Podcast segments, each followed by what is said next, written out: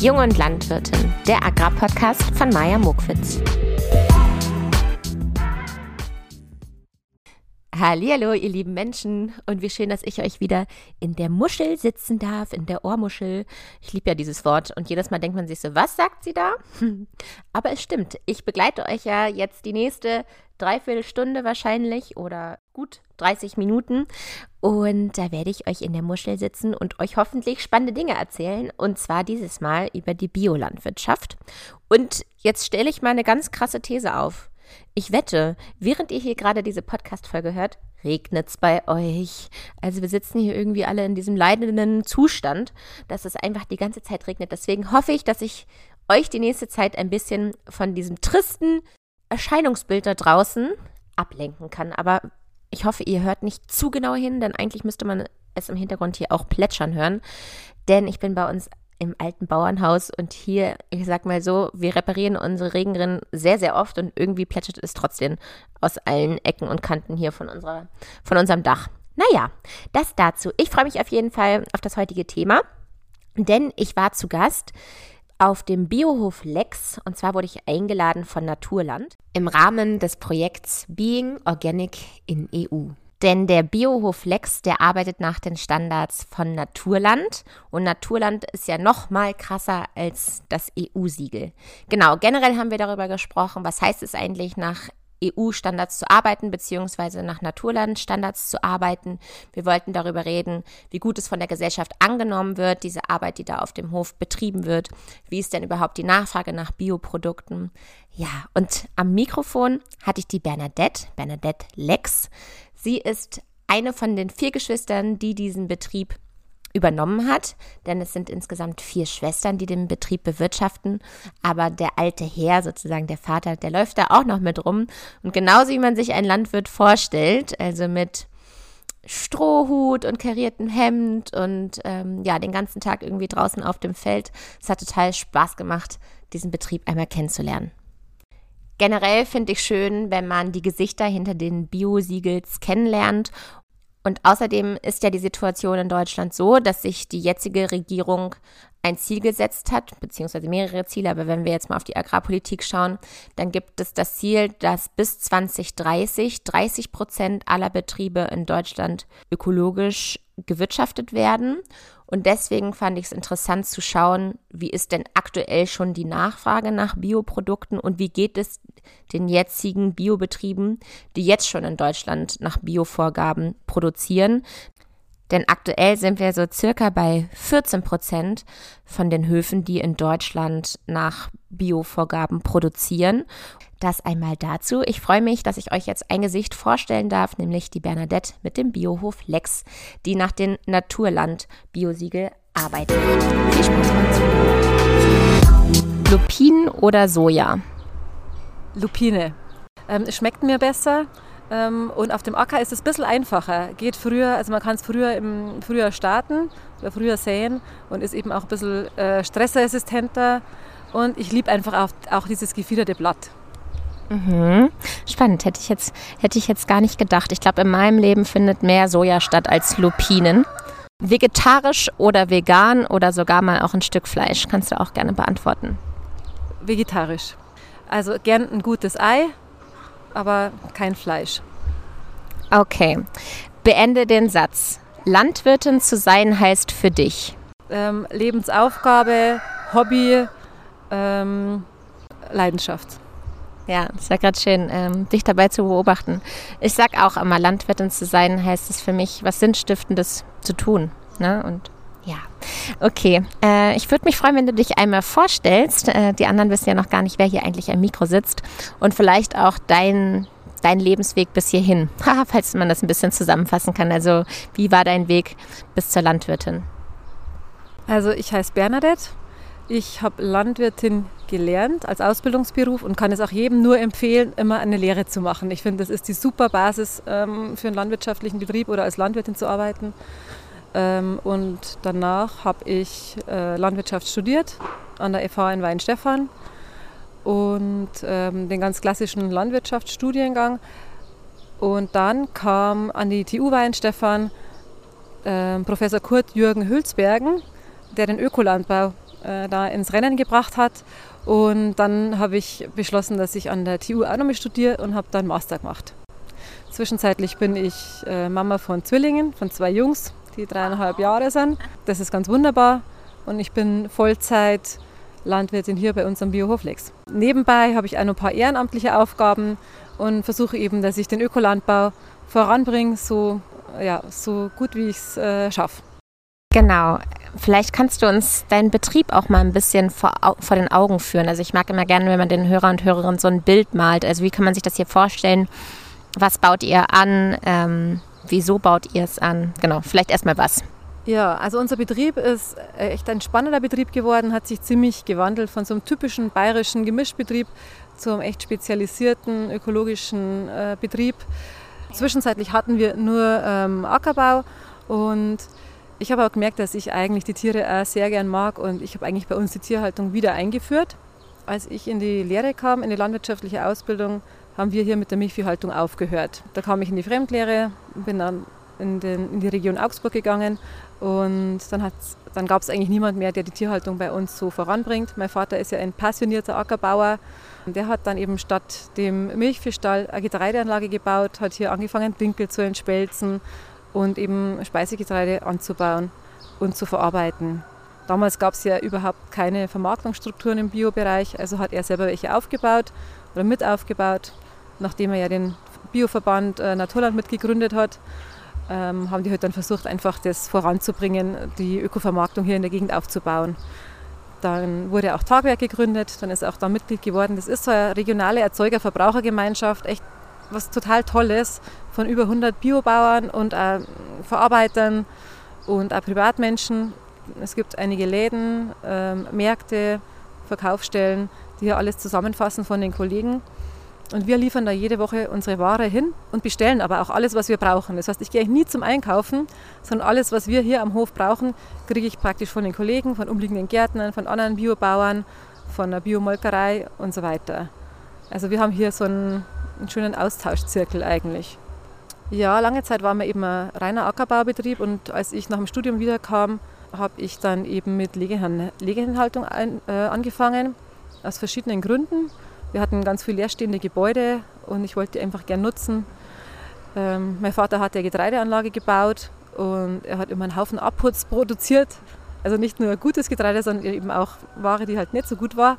Und ich dachte mir, Mann, das Gebäude steht leer, der, das Abfallgetreide wird nicht gescheit verwertet.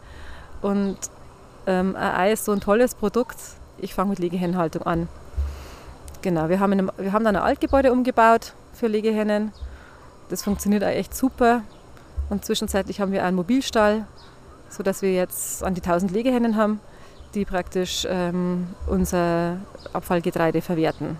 Wir machen natürlich eine gute Ration, damit die Liegeleistung halt auch passt. Aber letztendlich geht es darum, dass wir den Kreislauf hier schließen und praktisch Getreide verwerten. Und natürlich können wir auch super gut Dünger brauchen, ähm, wo wir den Hühnermist dann eben kompostieren und zusammen mit anderen Materialien, zum Beispiel Dinkelspelz oder Grünschnitt, einen Kompost draus machen und dann eben am Feld düngen. Schön, ich, ich nicke dir die ganze Zeit zu. Wir teilen uns heute ein Mikro. Das ist total schön, weil ich kann dich einfach nicht stoppen und du hast so viel Spannendes zu erzählen. Ähm, ich weiß, dass ihr, glaube ich, bis oder an die 30 Kulturen anbaut. Du brauchst jetzt nicht alle 30 aufzählen, aber vielleicht mal ein paar, damit wir uns darunter ein bisschen was vorstellen können. Lupinen und was hatten wir am Anfang? Soja haben wir jetzt schon gehört, aber was noch? Ähm, ja, wir haben wirklich einen Haufen verschiedene äh, Kulturen auf dem Acker. Was ganz wichtig ist, ist bei uns eigentlich der Dinkel immer schon gewesen. Mein Vater hat eben Dinkelanbau begonnen vor fast 45 äh, Jahren, weil die Hildegard von Bingen damals gesagt hat, Dinkel ist das beste Getreide und das macht den Menschen gesund. Mein Vater war ja damals krank, er hat ja Lymphdrüsenkrebs gehabt und hat versucht, sich mit ähm, alternativen ähm, Ärzten und mit gesunder Ernährung irgendwie wieder gesund, äh, gesund zu werden. Und es ist ihm ja auch gelungen, dass er wieder gesund wurde, Gott sei Dank. Da war Dinkel eins der Hauptnahrungsmittel damals. Dinkel ist nach wie vor immer noch sehr wichtig für uns. Also wir bauen eine Urdinkelsorte an, die eben nicht eingekreuzt ist und die wir eben hier im Hof auch verarbeiten zu Pasta und natürlich zu Mehlen und einfach zu wirklich guten Lebensmitteln. Dann, was bauen wir noch an? Wir bauen viele Pseudocerealien an, also das heißt Buchweizen, Hirse, Quinoa, dann bauen wir Hanf an und Mohn. Also wir lieben halt einfach Sachen, die schön sind auf dem Feld und die gesund sind für den Menschen, die gesund sind für die Tiere, die auch gesund sind für den Boden und fürs Klima. Also wir versuchen immer, dass wir irgendwie den, den Kreis rund machen. Ja, schön. Ich war ja heute auch schon mit euch auf dem Feld und habe dich mit deiner Schwester erlebt. Das ist total schön, euer Strahlen zu sehen. Und dann erklärt ihr einen das auch immer so schön. Knie dich mal hin, hör mal hin, fass mal an, riech mal dran.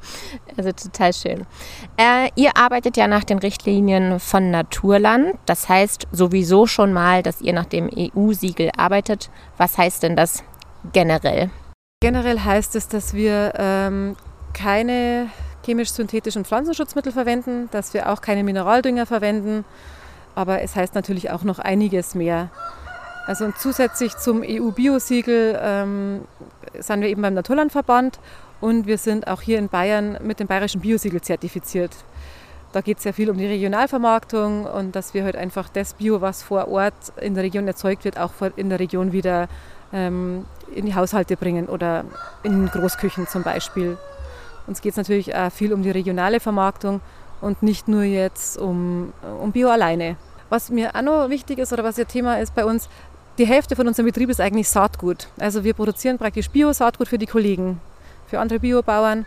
Und die andere Hälfte ist eben Speise, Speisegetreide, Speisekörner für den Handel. Also für, bei uns kann man im Online-Hofladen bestellen, bei uns kann man im Hofladen einkaufen. Und wir beliefern aber auch den Bio-Großhandel.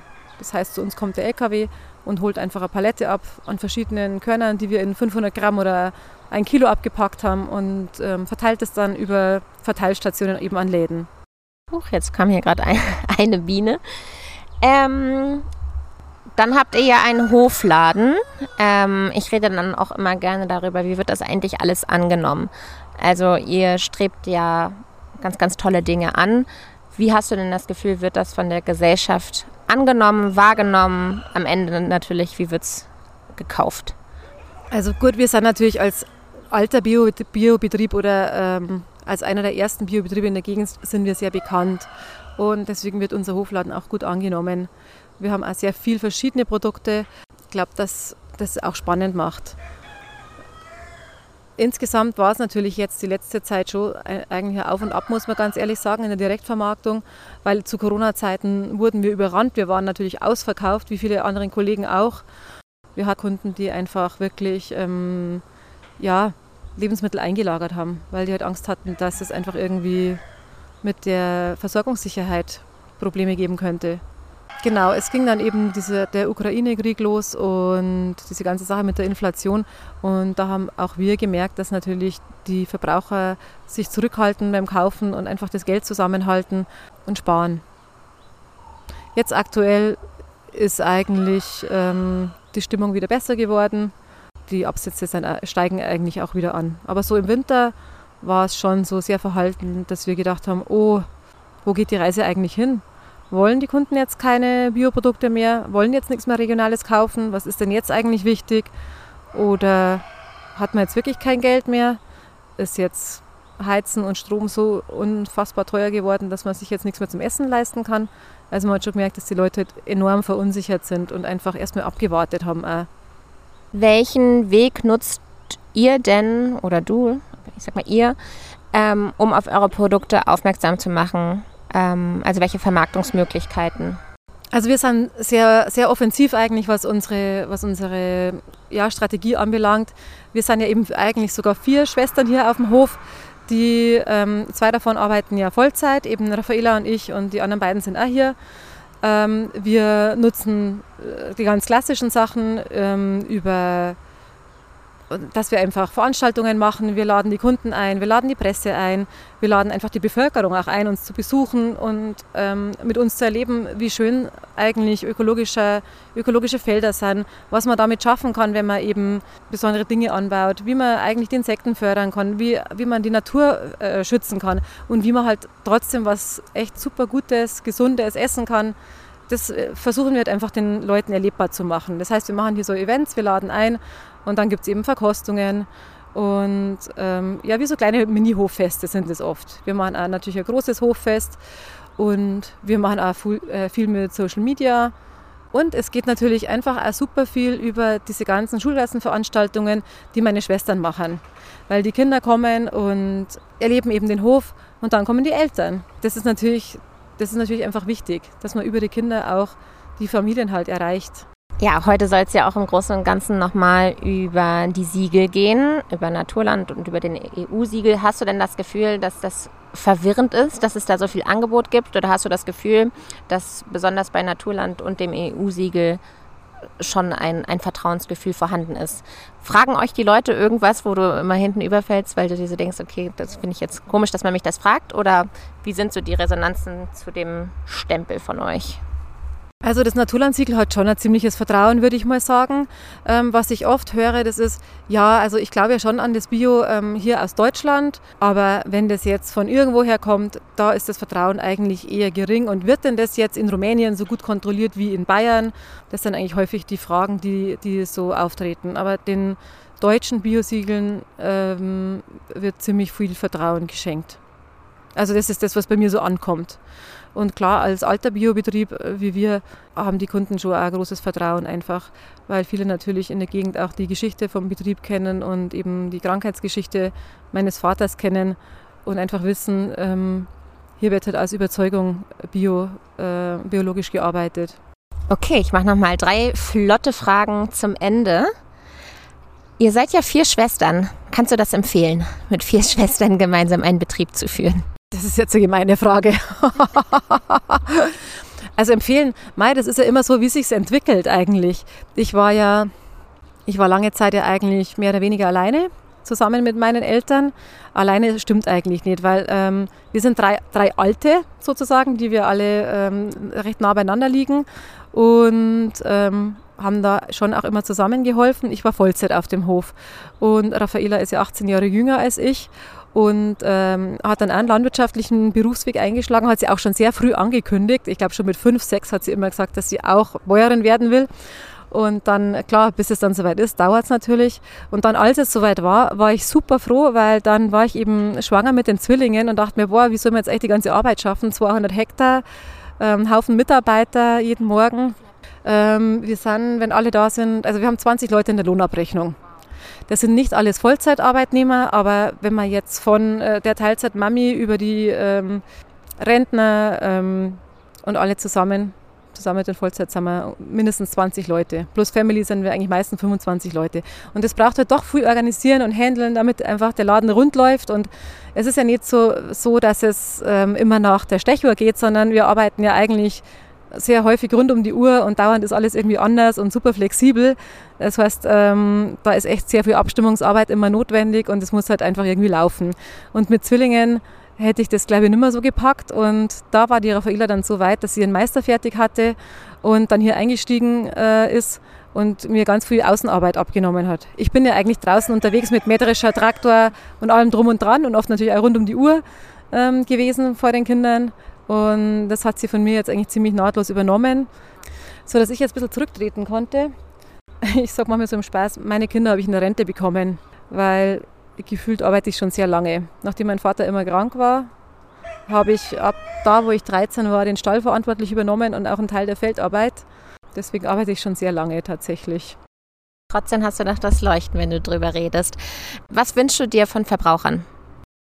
Die Verbraucher wünschen sich eigentlich schon ökologische Produkte, sie wünschen sich regionale Produkte und ich wünsche mir von den Verbrauchern, dass sie so handeln, wie sie oft auch sagen. Also in Umfragen heißt es oft, ja, ich kaufe regional ein und ähm, ich kaufe Bio ein und äh, ich kaufe am Markt ein. Aber wenn man natürlich dann die Verkaufszahlen sieht, weiß man, dass oft das gesprochene Wort nicht zu dem passt, was, man, was dann getan wird. Also ich wünsche mir, dass ähm, das Tun zum Handeln führt. Was wünschst du dir vom Lebensmitteleinzelhandel? Ja, vom Lebensmitteleinzelhandel wünsche ich mir einen fairen Umgang mit den Landwirten.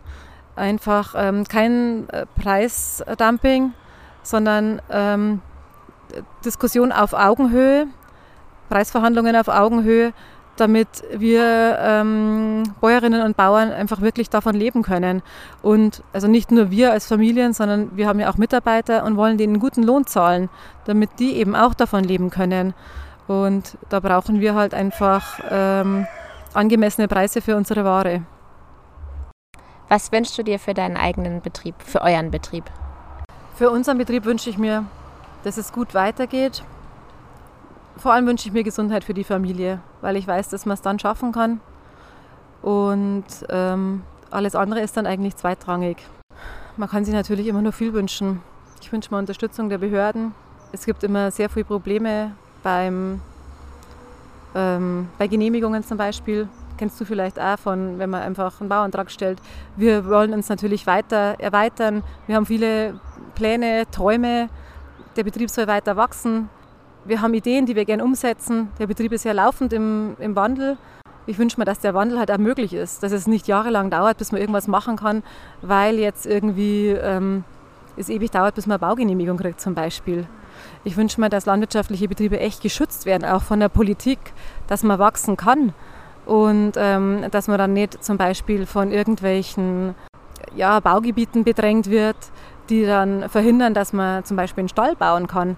Diese Probleme haben ja viele Landwirte, das kennst du vielleicht aus dem konventionellen Bereich ja auch. Und ich sehe das halt so, dass wir ja, äh, wir Bauern und Bäuerinnen ähm, sind ja die Ernährungssicherheit für Deutschland. Und da frage ich mich halt, ob wir wirklich genügend, genügend Schutz auch haben und genügend Unterstützung haben, dass wir arbeiten können. Es ist halt jetzt nicht mehr so, dass, es, dass die Betriebe ähm, alle Selbstversorgerbetriebe sind, sondern wir sind ein großer Betrieb, jetzt mit guten 200 Hektar und wir sind aber lange nicht am Ende unserer Fahnenstange. Also wir wollen ja nicht von, von ähm, wir wollen ja nicht stehen bleiben. Das heißt nicht, dass man immer wachsen muss in Fläche. Man kann ja auch andere Verarbeitungsstufen äh, machen oder andere Ideen einfach umsetzen. Wir fühlen uns ja sehr frei als Unternehmer eigentlich und möchten das auch super gern sein. Also mir macht es irre Spaß, neue Ideen zu entwickeln, umzusetzen und ähm, ja, zu schauen, funktioniert es. Und da, da hätte ich halt gern, dass, dass das halt auch möglich ist. Manchmal fühlt man sich halt sehr eingeengt von den ganzen Strukturen, von Ämtern, Behörden, die oft auch gar nicht sehen, wie, wie umfangreich so ein Betrieb eigentlich ist. So ein Betrieb wie bei uns ist natürlich auch sehr schwierig. Also ist sehr schwer zu fassen, weil wir natürlich nicht nur Ackerbau haben und weil unsere Ernte jetzt nicht nur in, in zwei Tagen erledigt ist, sondern weil wir eben, ich habe es vorher auf dem Feld erzählt, wir dreschen ja über halbes Jahr eigentlich oder ernten über halbes Jahr. Und ähm, wir machen natürlich auch sehr viel Lärm die ganze Zeit. Es ist natürlich, macht dann keinen Spaß, wenn man dann die Polizei geschickt kriegt zum Beispiel, weil man halt erntet. Oder auch im Straßenverkehr oder genau, wie du sagst, ja, mit dem Vogelzwang oder also das Verständnis für die Landwirtschaft ist manchmal schon ja, ein wenig vorhanden halt. Obwohl wir so stark daran arbeiten, dass wir die Leute einfach aufklären und ihnen zeigen, wie schön Landwirtschaft eigentlich ist. Vor allem halt für uns die ökologische Landwirtschaft. Also für uns kommt halt nichts anderes in Frage ich lebe ja so in so einer Bioblase. Für mich gab es nie was anderes, als einen Biobetrieb zu führen. Das ist doch ein schöner Ab Abschluss. ich habe einfach nicht nach dem Mikro gegriffen und äh, wollte das jetzt so in den Raum stehen lassen. Ich bedanke mich, dass du dir die Zeit genommen hast, äh, zwischen all dem, was da draußen eigentlich gerade zu tun ist. Ist ja auch gerade mitten in der Ernte. Und ähm, freue mich auf ein Wiedersehen.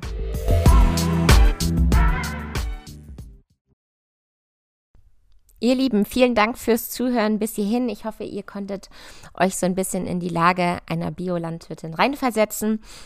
Ich fand es auf jeden Fall total schön zu sehen, dass es möglich ist, auf einem Betrieb über 35 unterschiedliche Kulturen anzubauen. Von Quinoa, Hanf, Lupin, Braunhirse, Roggen, Dinkel und noch so vieles mehr. Und ich fand es auch erstaunlich, dass die wirklich ein halbes Jahr, das hatten sie mir auch nochmal bei der Feldrundfahrt erzählt, ähm, auf dem äh, auf dem Mähdrescher sitzen um die Ernte überhaupt vom Feld zu kriegen. Also, dass sie überhaupt ein halbes Jahr mit der Aussaat beschäftigt sind und ein weiteres halbes Jahr mit der Ernte. Das ist echt erstaunlich. Also da steht wirklich nie eine Landmaschine still und mit den ganzen 25 Mitarbeitern ist da auch ordentlich was los auf dem Hof. Falls ihr Interesse an den Produkten habt oder noch mehr über das EU-Siegel wissen wollt, über Naturland wissen wollt, dann schaut gerne in meinen Show Notes nach. Da habe ich euch nochmal alle wichtigsten Informationen verlinkt. Und der Biohoflex, der verschickt sogar seine Produkte auch online. Ja, bedanken möchte ich mich nochmal bei Naturland für die Einladung und ich möchte mich auch bedanken bei dem EU-Bio-Siegel. Auch die hatten zu der Einladung mit beigetragen. Und natürlich möchte ich mich auch bedanken beim Biohoflex für die offenen Hoftore. Diese Folge möchte ich gerne wie immer Sina widmen und allen anderen, die Bio einkaufen und Biolandwirte unterstützen. Muss man ja an dieser Stelle auch mal sagen. Tschüss, bis zum nächsten Mal.